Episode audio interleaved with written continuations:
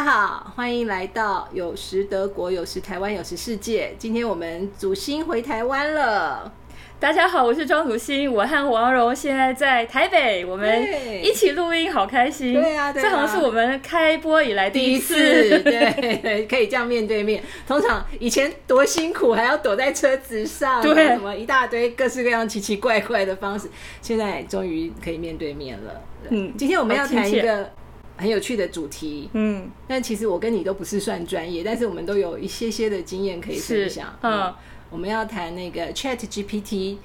Chat GPT 这个题目，这 Chat GPT 事实上目前全世界在谈的人非常非常的多，非常非常多。然后我自己听到的，呃，德国也在谈，然后呃，美国也在谈，全世界都在谈。我觉得好像就是恐惧跟忧虑比较大。对是不是很奇怪？我从一开始听到这个题目，然后也接触到，我自己也去试过。嗯然后在 Chat GPT 出现之前，事实上就出现了这个人工智能的绘图软体。其实我也有在用那个耶，哦，真的啊、对，叫 Cav Cava 什么的，对对对。嗯，超好用的，超好用嗯，然后那时候，因为我现在还是在，我现在还是在那个大四学生大四学生德国美术学院的插画系嘛，所以到去年的时候，我们学校就会开始开座谈会讨论这个问题了。嗯，就以后插画系的学生会不会失业？假如现在那个人工智能软体都帮你画的这么好插画，那我们这些学插画的以后要干嘛？对，等等等我先跟大家解释一下那个软体有多好用，因为我是一个完全的门外汉，我什么都不太会画。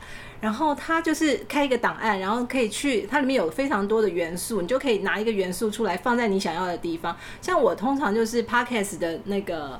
呃，封面我是自己做的，然后就 拿一些小元素来组上去，然后底色可以换掉，然后再上字幕，哎，就好了。很简单，以前是要花钱请人做的，而且以前大概我记得我们之前有做过一个设计，嗯就是整个整套下来要花一万多块，天哪，每一每一集大概就画了画了呃十个物件，然后嗯就是组合在一个封面上面，然后那物件他后来有给我们用，但嗯是那就花了一万多块，所以我就觉得说哇，你看我现在下载这个，我可以。免费的使用，但也可以付费，还有更棒的功能，可以一键去背，然后就是任何东西都可以抓来去背，然后就直接上去。哇塞，对，但是用完之后我就觉得说，哎、那这些人就是画这些元素的人，他们也许有拿到第一笔钱，但后来他们就没有了耶。对啊，像你说的，插画系会为此开座谈会，我真的是觉得是应该要要对但你有不同的想法我，有不同的想法。我从那个时候开始，呃呃，那个老师就说，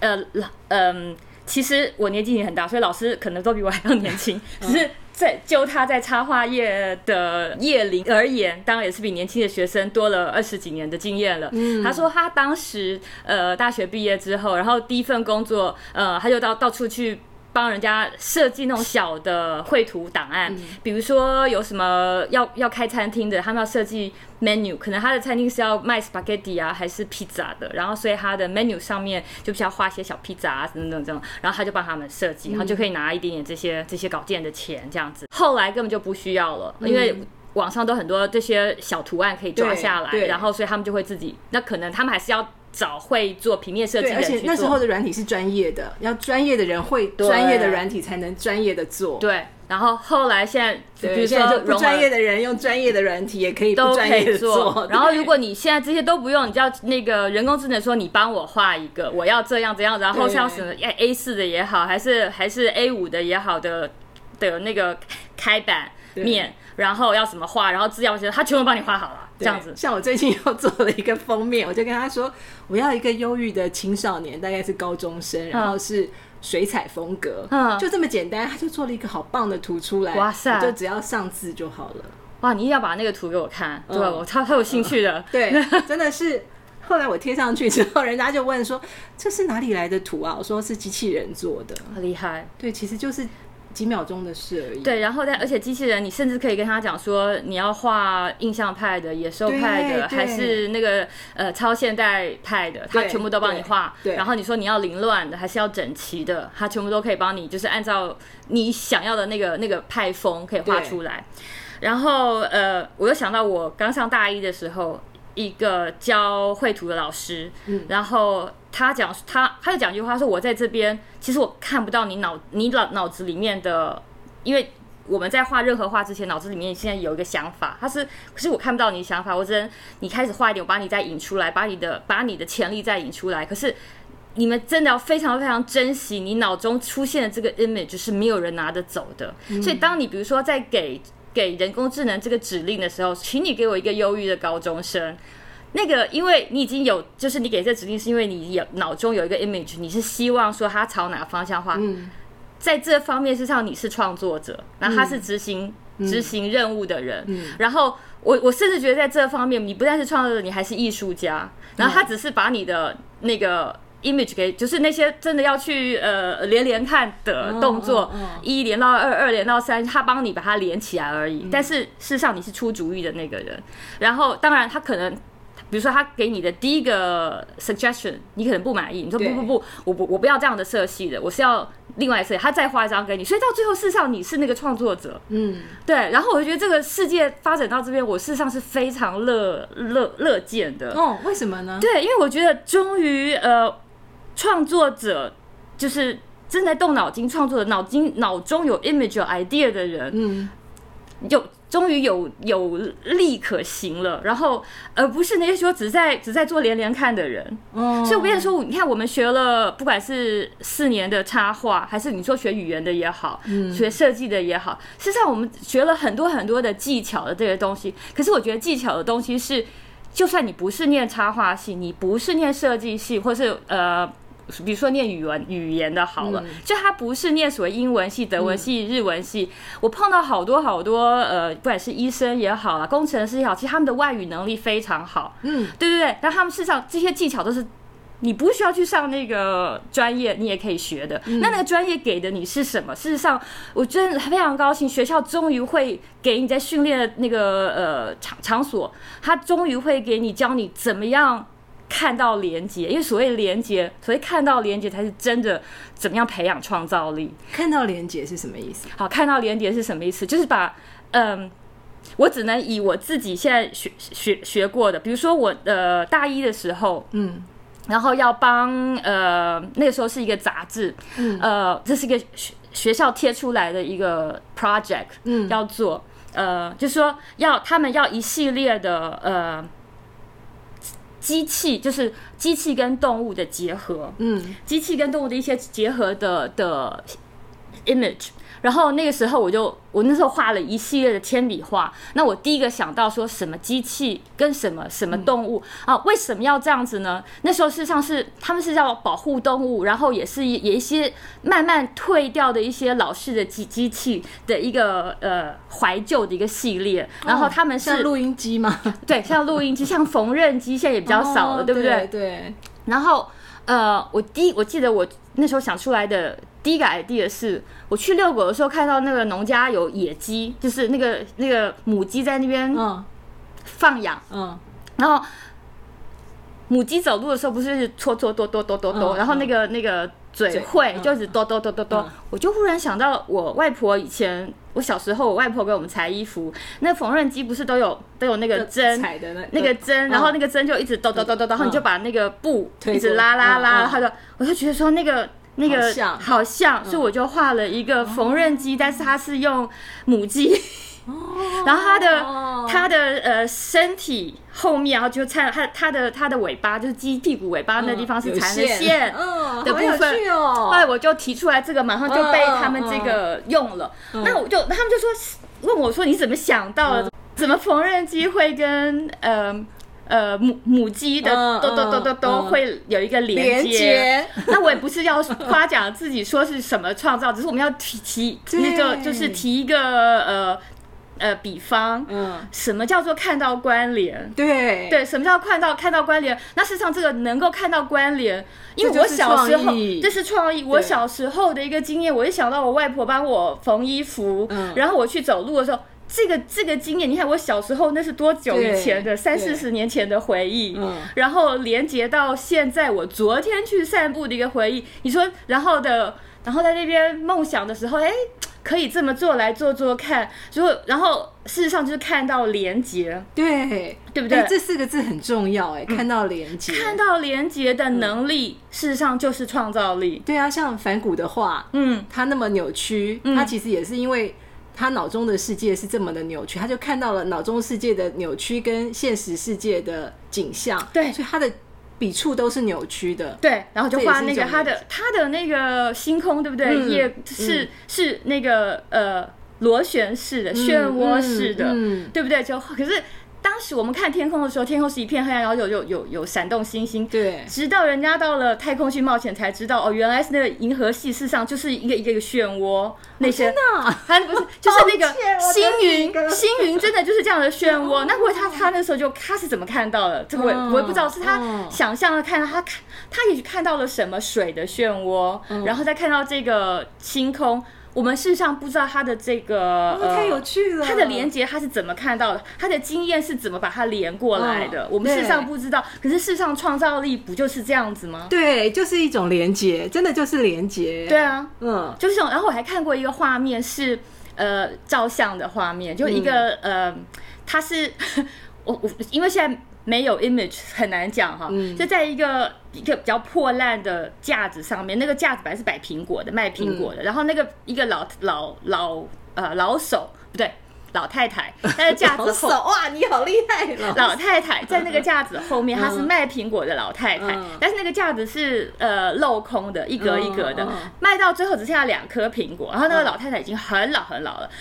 所以你就看他事实上全全身的肌肉已经松弛了，然后、然后呢，正好那两颗苹果在他胸部那边，嗯，很有趣味，很有趣。嗯。然后那两颗苹果超丰满的，哦。然后那个老太太在后面，然后就跟你笑得很开心，买苹果，那个两颗两颗苹果是在她胸部那边的那个、嗯那个样子。事实上，当那个摄影家经过那边的时候，这是真的照片，这真的照片，哦。这是真的照片。我还。想说，应该是你想象出来的，很有趣的。我看到这张照片，我就说，我就觉得会心一笑，因为那个摄影师在当下，他认出了、看到了这个他看到这个连接，可是很多大富人走过去，哦，卖苹果，反正就是苹果，看不到。苹果都看不到。然后，当然我讲这些都是平面设计的东西，可是事实上，我觉得在呃呃机械啊，或是、呃那个科技的发展上，事实上也是对，也是在看到连接，然后我想要做什么，怎么把它怎么把它发展成你要到的那个样子嘛。嗯，其实这真的就是创意。对，那这种创意，比如说，不管是我刚才说的那个母鸡在抖抖抖在啄嗯啄它的骨子，然后跟缝纫机，还是这个看到呃苹果的苹果老太太，老太太 等等等，我觉得这些都是呃人工智能不会，就是有你必须要跟他讲。嗯。你跟他讲，或许这个你在跟他，你在发指令的那个人，你是创造者，对。因为你看到了，你想到了，你结合到了你，呃，以前的一些生活的经验，你生活的想法，然后你来发这个指令，啊，他只是帮你连连看而已。嗯，所以真的就是享受这个创作的快乐，然后不用去做那些辛苦的工作，很好啊，真的太好了，嗯。真的太好了。以前，呃，大概像我们这个年，甚至比我更早的学长学姐们，如果念外文系的，就基本功要他们那时候毕业出来，就是台湾那时候的，就是去报关行啊，或外贸公司啊，嗯嗯去写一个开一个发票，就外文的发票，外文的 invoice，还是外外文的那种那种报价单、嗯。等等，然后填一些这些呃 invoice 的的资料，因为他们要看得懂外文，这个数量是什么，内容这一桩是什么什么，你要这样填。很多就是比我年纪还要再大一点的学姐，那个时候他们就是外文系人去做这样的。现在真的就不需要了。那对啊，然后呃，现在自从有人工智能可以帮你把这些，他们都填的很好，甚至他们来写一下那个内容或怎么样，是不要这样子，就连那个律师事务所的朋友告诉我，请呃人工智能来帮他写一个诉讼诉讼文件，嗯都写的比他都几乎写的。而且那种中文写的，嗯用母语写的，嗯可能他的写的都还比他的那个 assistant 写的都还要好。那我就觉得说，那太好了，所以我们人终于可以去花去想象那个连接，去想对，然后去想象一个比较有意义的指令，嗯，而且你不用自己做，你就去尽量的去去体验生活，因为你体验生活体验的越多，嗯，那个呃经验结结集的越多，你的想象力就会越丰富，就看到越多的连接，然后就能给出越有意义的、越有趣味的指令，对不对？但是就写作这边来讲哦，其实我我是蛮享受写作当下的写的那个感觉。对但如果说我就跟他讲，然后他就直接把中间那个过程都帮我做掉了，就我会觉得好像少了一点舒压的过程。就是写作的过程其实有一个心流深入，就那完全完全不需要担忧别的事情，就那个过程其实是我很喜欢的那个那个 flow 里对面。，就是他写出来的东西，也许跟我这样子弄出来差不多，但是我就其实失去。但我我想到我要写什么，跟最后做出来这段过程，其实重点是过程，而不是结果。但是有机器人帮助了之后，就他们会很快的从我想到的连接，他就帮我生产出了结果。那那个过程省略掉，有些人可能会反而是喜欢，就像就像画家嘛，他其实在画的过程是最快乐的啊，对不对？对，嗯，但是如果只看到了成果，那这个过程的快乐就其实、嗯哦，我觉得可以跳掉了。分两个方面来讲，一个就是变成是，如果你哦，享受那个过程。的话，如果你享受那个过程，就把它当成是，比如说要有有的人你喜欢写作，我喜欢画画，或是呃别人喜欢作曲，哈、嗯。那个因为现在人工智能也会帮你作曲，对，然后也他喜欢那个过程，那就把它当成是一种好像人家去跑步、去练瑜伽，嗯。就是等于说让你自己舒压，然后又可以呃刺激你的脑神经或者脑细胞的一种运动，当当成是一种运动，嗯。然后另外一种是，你是你是不是要把这个过程做出来的成果，呃，作为就是要来来谋生这样子，嗯，呃，那是你做出来的成果比较好呢，还是人工智能做出来比较好？那比较好，当然就是在市场上比较被看好，对不对？嗯。可是我觉得不见得，因为我觉得是综合那个，就是你的，如果你真的是有 enjoyment，嗯，把它写出来的东西，嗯，跟那个，因为那是结合你这种这种经验，嗯、我的感觉是，嗯、因为虽然说到最后都是打字出来的，可事实上情感，你人家说人工智能做得到哦，可是我觉得情感事实上是有感染力的，然后那感染力到最后是。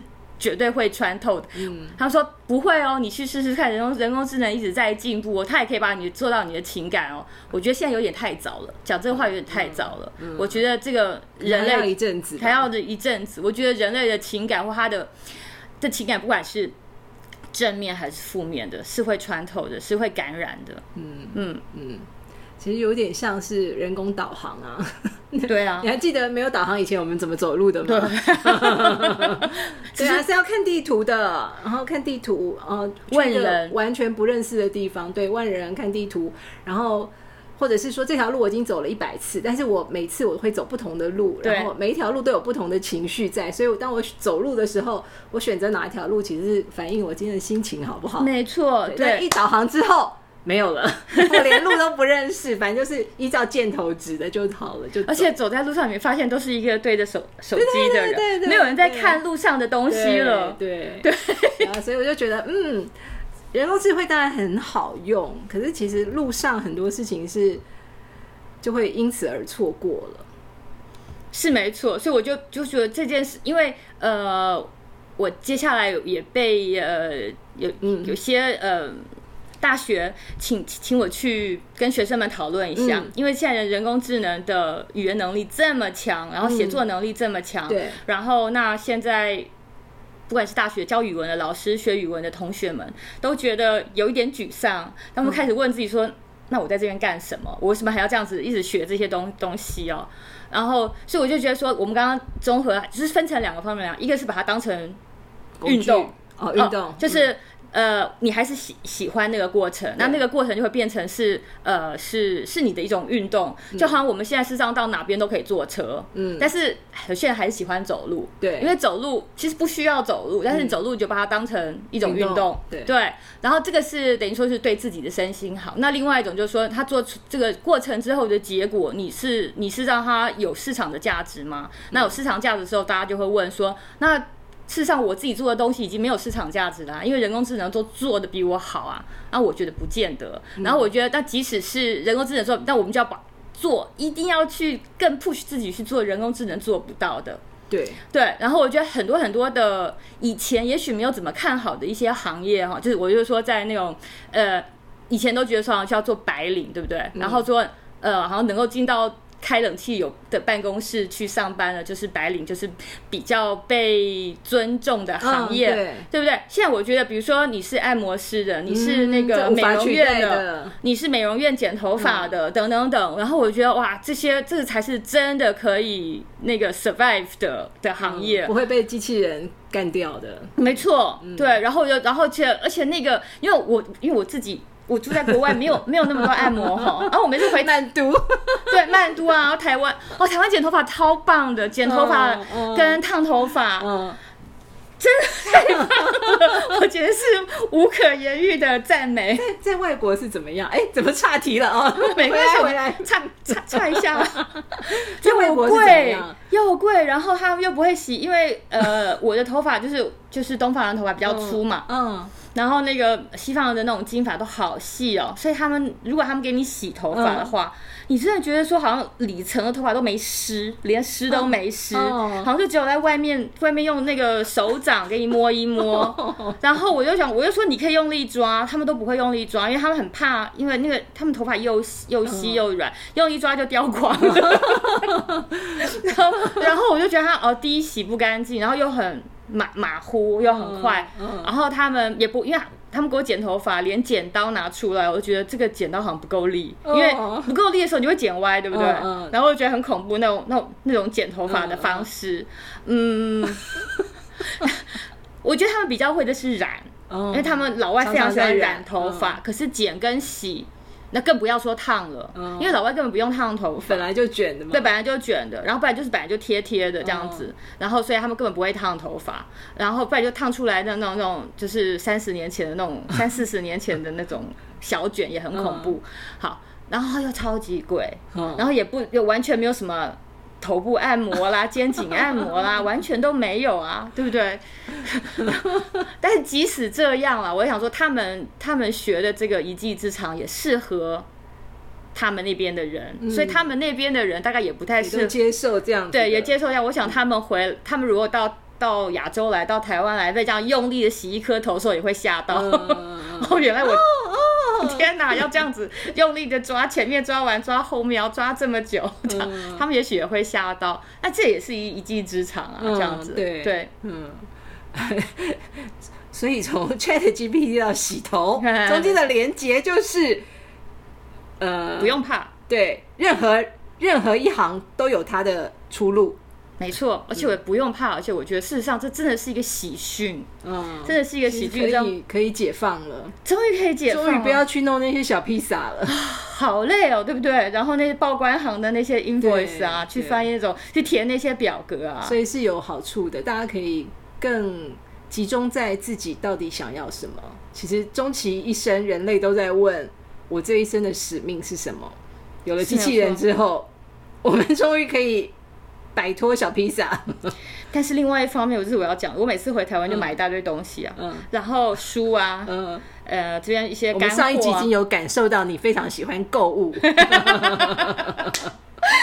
然后买一大堆东西之后，我皮箱就会超重啊，嗯就回就没办法上飞机嘛，所以我就会寄几箱嗯，东西先回德国。我才发现现在台湾去邮局啊，嗯寄包裹超级麻烦。以前就给你一些那个单子，你就填一填，对不对？那现在呢内容是什么？嗯填一填，然后就交给他。那现在完全不行啊！你先要去用呃扫他的 QR code，然后你就拿到了一个呃。手机上面一个单子，然后你就在手机上面填，然后手机又那么小，然后填填填填到最后，然后就就那个可以可以 submit，、就是可以。他又说这边不行，那边不行，然后你按了几次之后又消失了，要从头来。哦我快我快抓狂了。然后最后好不容易我在本来填单子五分钟的事情我就填完了，然后填那个单子我填了一个钟头，然后填了一个钟头之后他才呃，然后他就他 sub submit 书送进去之后，他就把你 key in 出来，然后所以那单子是漂漂亮亮的，拼出来就贴在你的那个包裹上面，就拿到。邮局的工作人员说：“不行哦，你这个地方什么没有填清楚哦，这样子不行哦，你再来一遍。来吗。”又再来一遍，所以我就说这个，然后我就说现在这样怎么办？那至少我还呃还够年轻，看得懂，因为常常我请我的老父母亲，嗯。因为那时候尤其是疫情的时候，这么久回不了台湾，然后有些东西我请我爸妈帮我寄，嗯那那个时候还没有。说那如果他们也要去填这个有手机上，我说他们怎么怎么完成呢？怎么办呢？对他还那时候那时候还没有嘛，那以后就可能对啊，那怎么办？他们就说没办法，现在都是这样，所以我觉得有点本末倒置哎。本来接下来会有人代客寄东西，对，所以就会发就会跑出来一大堆新的行业吧。对对，就像 Uber。还有什么？Uber Eats 啊，富富富潘的，都是在疫情下跑出来的新的行业。带你送餐，带你送东西，哎，很合理啊。对，当事情越来越困难的时候，就必须有人来。所以，在这个电子跟这个电脑呃网络的呃世界中，其实我觉得事情也不是全部都变容易了。对，而且不是说想象中。工作会减少，实际上会有更多工作是因应这些需要而出生来协助人类完成。对，然后我想 Chat GPT 也会是，比如说你也是写作的人嘛，我们写作就会碰到叫做叫 writers 呃 blockage，就是。呃，写作的瓶颈，忽然像之前都写的很顺，然后选到这一点之后，就不知道这这个故事该怎么发展下去。然后那时候大家觉得这个瓶颈非常难难突破，很多人可能这个故事写就就放弃了。嗯，那你就可以把这个故事输入 Chat GPT，请你告诉我接下来你会有有怎么样不同的发展？他可以建建议你，哦，就是要 Happy Ending 的是这样子，然后是要大悲剧的是这样子，你就可以去综合去去写。可是最后综合的人还是还是你嘛，对啊，对不对？嗯，我想说那个。读村上春树的书，大家就知道他年轻的时候不是开小酒吧嘛，等等等，然后这然后去看棒球小酒吧，然后喜欢听一大堆爵士音乐，这些到最后全部都变成他的等于是两份文章的素材，就是只会大块夹我以文章，阳春夹我以春景，这些都是就是说。就是说你的素材在那在哪里嘛？所以我现在的一些年轻的同学们，我的我的同学们，我的插画系的同学们，跟我孩子一样大，都跟我孩子一样大。之前就有一个女同学跟我，她都翘课，好久没有来了。嗯然后有一次我就问她说：“你都到哪里去了？怎么都没来上课？”然后她说：“她现在晚上在一个酒吧打工，她在她在做那个 bartender，在学调酒。然后可是酒吧都营业到很晚，所以早上都起不来，营业到两三点，早上都起不来，所以早上课几乎都没办法来上这样子。然后她就说：“嗯，她说她也觉得很糟糕。可是她现在学调酒也学的很有兴致，而且那边。”呃，赚的那个零用钱，他也也不是，就是对他也是一笔小帮助。然后我就说没关系，没关系。那可能就是他可能去的那个课，因为就是你可能就要补回来，所以就会可能不能刚刚好四年毕业，你就要念久一点，那你就念久一点。但是我觉得这些对尤尤其是对于从事艺术创作、文艺创作来说是。非常好的，非常好的经验。你有在酒吧这个经验，对对不对？然后说说，或者说有有的同学去开开 Uber 的，或有些同学是摆地摊的。我觉得这些经验都是以后不管是画画也好，写作也好，拍电影也好，还是什么写音乐也好，这些都是非常珍贵的人生经验。这跟他们每那个就是学理工的毕业以后马上就可以去呃写程式，然后他们就希望，然后你你就是要。而且写程式，因为我儿子是念数学的，嗯，然后我一个邻居，他以前我邻居跟我一样大，就是他那个他当年是念念那个资讯系的，他说他当年念资讯系跟现在念资讯系已经完全不一样的，对，他已经没办法赶不上现在小孩子学出来的东西。那他有在做？一路都在做事吗？你是我那个邻居，后来我那个邻居跑到中学去，呃，当体育老师跟数学老师，对，这样后，然后他之前有啦，他之前有，可是后来就因为他也因为因为要追的很辛苦，其实这一行最辛苦就是一直追，一直要追就立刻落伍了。所以我觉得那是不一样的。像比如说我那我儿子他们写程式，他就赶快把现学的马上要把它用进去。他如果呃呃，持续在这一行业里面，然后他就会一直，他就会被逼着一直对，一直往前追，一直往前追。可是你只要出来一下子，比如说哦，我想给自己休个半年假，我想去做做别的事情。也许我趁这半年，我想写写一下文章，或是我想旅游一下，再回来可能就完了。嗯，然后你就就追不上了，这样子。然后那是不一样的，所以我觉得在在呃，但是接下来的世界，不管从事哪一行，我觉得都是。创造力，嗯，创造力跟那个 creative，对，嗯，所以其实真的就是那四个字，找到连接，找到连接，对，太重要，太棒！我觉得我们这一集很棒，我觉得每一集都很棒。就算我们不是专家，但是我们只发现了一个很重要的事情，嗯嗯，真厉害耶！对，然后还有一件事情就是。我觉得那个我呃呃，之前有一本书叫做《Secret》嘛，秘密。哦，对对，非常非常的成功的，就是销售非常非常厉害的非常厉害一本书。那它里面就是一个吸引力法则。对，我我我觉得它这样可能十年十五年以后会证明。当我说，我觉得人的这个情绪，当他写出来的东西、画出来的东西，它是有感染力的，它是有吸引力的。